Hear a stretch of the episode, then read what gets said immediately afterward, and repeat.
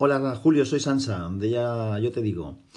Pues nada, comentarte que estoy de acuerdo con lo que comentas tú de este tipo de gente que existe, pero yo diría que más que abducidos por la realidad, están abducidos por su realidad, que es una realidad paralela, ajena al mundo, más allá del tema de la tecnología, incluso ajena al mundo real. Ellos ven las cosas desde su prisma o las ven a través de los ojos de otros que muchas veces son interesados y eso hace que muchas decisiones que se tomen se toman no sean adecuadas y esto es una cosa que sufrimos las personas que trabajamos en empresas y, la, y el, mundo en general.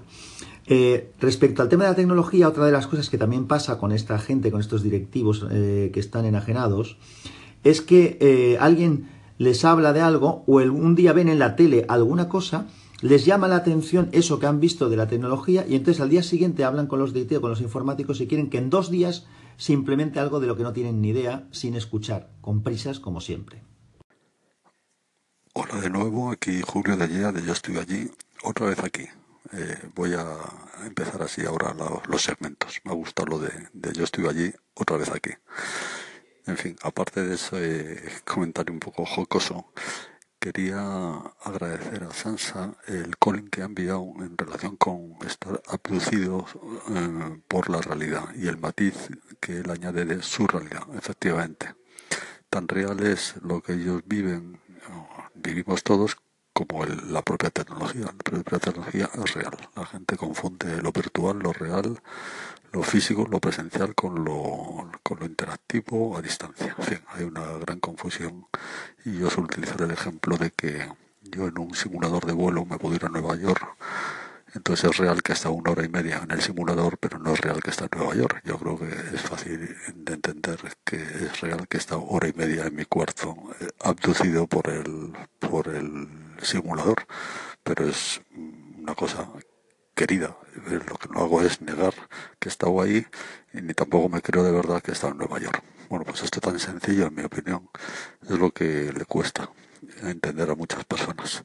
Y la segunda parte de ese Colin también aprovechado de Sansa es ese ignorante con perdón tecnológico o que no sabe lo suficiente, ha oído campanas pero no sabe dónde, que al día siguiente en 24 horas intenta implementar una tecnología que a lo mejor requiere unos estudios, unos presupuestos, una concienciación de meses o de años de un día para otro. En fin, aunque parezca un poco exagerado, efectivamente, de vez en cuando te encuentras con gente así, que ha tenido un sueño o ha tenido un comentario de, de bar con un amigo eh, el fin de semana y pone patas arriba todo un departamento, eh, no solo de tecnología, sino de recursos humanos o de atención al cliente o de lo que toque en ese momento. En fin, eh, gracias Sansa de nuevo, interesante matiz y profundización de, del tema este de abducidos por la realidad, por su realidad. Hola Julia, aquí Nacho. Bueno, muy de acuerdo con lo que comentas, también con lo que comenta, con lo que comenta Sansa, totalmente de acuerdo.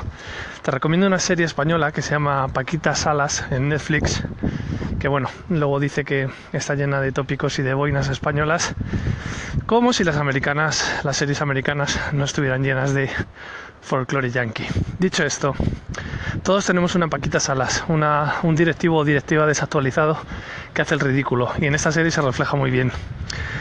Yo tuve una jefa que era directora de comunicación durante 25 años y tenía la cuenta de Subway, las bocadillerías estas de Madrid.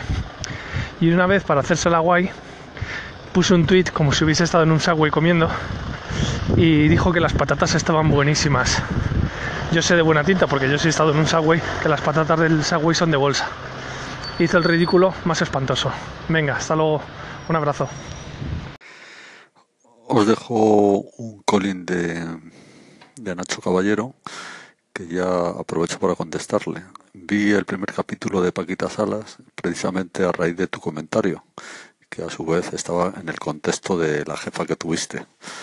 Y, efectivamente cumple el paradigma. No he seguido viendo no por nada, sino porque tengo eh, como bucle de series y la tengo ahí en la lista de favoritas. No sé si acabaría todo o no, pero efectivamente ese único y primer capítulo es el tópico de los tópicos del típico jefe que se ha desactualizado pero piensa que no, que el mundo corre detrás de él, no, no al revés. En fin, sí, divertida, pero muy crítica y muy, muy interesante. Eh, bastante al pelo de lo que estamos comentando. Gracias, Nacho. Un abrazo. Hola, Julio. Te habla Vivianeta. Eh, en cuanto al tema de abducidos por la realidad, te suscribo cada palabra que comentas, al igual que Sansa. Y qué adjetivo tan perfecto como el de enajenados. Mi ejemplo es que yo trabajé en una institución con tecnología de de punta, pero la estructura eh, de institucional era yo creo que del siglo XIX. Entonces se hacía muy cuesta arriba, muy difícil poder conseguir un punto medio. Aparte de eso, quizás había voluntad, pero la estructura mental de los directivos, de una parte de los directivos, no entendían la tecnología, entonces la dejaban como en manos de personas de su confianza, pero con una brecha generacional impresionante porque eran muy jóvenes. Entonces esa disociación era, fue terrible, catastrófico y nos hacía sentir muy mal a, los intermedios. Pues. Un beso una, digamos, subcategoría de esta gente enajenada. Es la gente, digamos, eh, que está de espaldas, no siempre es la mayor, pero que te desmerece, que piensa que, ah, mi área es la arquitectura. Tú eres arquitecto, pero como usas computadoras y, haces dibujitos, pues bueno, te mandan a hacer cosas que tú dices, lleva un momento, eso requiere pensar, momento creativo, requiere diseño, requiere, sí, la, la computadora es una herramienta, más no es la que me hace el trabajo, tengo una preparación y ellos piensan que eso facilito. En contraparte de esto está cuando di clases los muchachos muy jóvenes que usan la tecnología y usan todos estos programas buenísimo, rapidísimo desde muy niños y se creen que ya tienen la pericia, que ya tienen el ojo, que ya tienen los estudios y tienen como una soberbia, por decirlo así, que porque manejas la, herramienta eh, de para arriba para atrás ya, ya, ya tienes la, la, la capacidad y no siempre es así. Estos dos extremos son, ojo, Ahí tienes dos enriquecedores Collins de Vivianeta. Muchas gracias Vivianeta porque profundizas más y más y lo ilustras muy bien los ejemplos de cómo los enajenados eh, analógicos, iba a decir, precisamente, pues sí, analógicos, eh, enajenados no tecnológicos, hacen estragos en el mundo de la empresa, y desde luego es, es asombroso cómo se puede llegar a estos extremos. Muchas gracias, un abrazo. Bueno, ya se ve que lo de ausentarse durante un día, dos o algo así nos crea mala conciencia a algunos, eh, lo digo en broma, pero yo creo que sí lo que hacemos es, tenemos conciencia de que no estamos tan frecuentemente en Anchor, no mala, pero sí conscientes. Esto me lleva a un tema que me gustaría plantear a ver qué, os parece. Ayer hablando con un, con un consultor de una consultora de estas global, mundial, muy potente, pero aquí en Madrid, salió el tema de la transformación digital y tanto él como yo somos bastante partidarios de ir introduciendo, etcétera, ¿no? Pero surgió el tema de los altos directivos, con los que él trata bastante, que le, llama mucho la atención mm, lo analfabetos que son digitalmente. Bien, pero aparte de ese analfabetismo que casi es lógico, pues por edad o por actividades que les han llevado a no tener casi tiempo, lo que nos parecía ilógico, tal como va el mundo, como observamos constantemente, y no hace falta ser muy friki para darse cuenta del mundo de las redes sociales, de la inteligencia artificial, la robótica, tantas cosas que no voy a repetir ahora, ellos mantengan una actitud un poco de resistencia, de, bueno, yo esto no lo necesito. Coincidíamos ambos, eh, mi amigo y yo, en que cuando se quieran dar cuenta estarán fuera, pero totalmente fuera de lo que eh, por dónde va el mundo, por dónde va el mundo de la comunicación, por dónde va el mundo del comercio, por dónde va el mundo de, en definitiva, de la innovación, los negocios, eh, la cultura, etcétera, ¿no?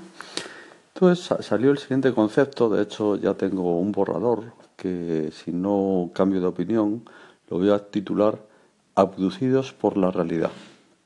Normalmente se dice todo lo contrario, uno está abducido por algo que en este caso se suele decir a la tecnología. Esa persona está abducido por su WhatsApp o por su móvil o por su lo que sea.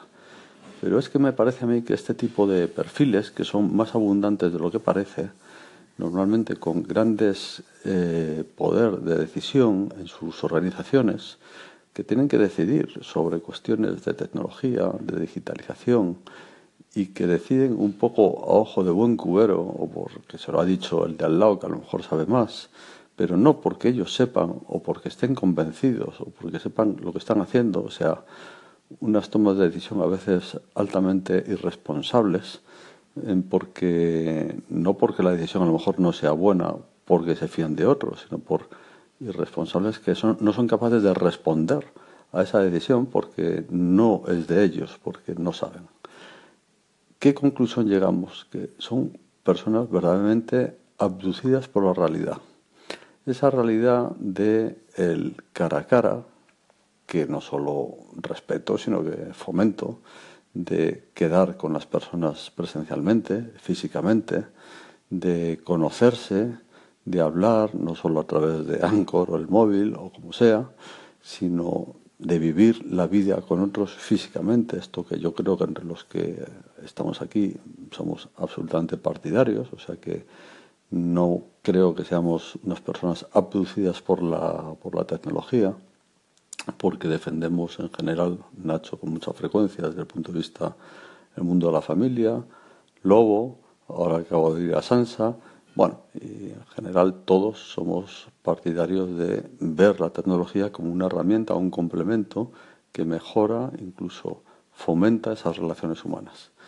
Pero por contraste observo esas personas que es tal su repulsa, su hasta cierto punto incluso demonización de la tecnología, las redes sociales, eh, mensajerías y todo lo tipo de, modos distintos en los que se están haciendo las cosas, que yo llego a la conclusión de que son personas abducidas por la realidad.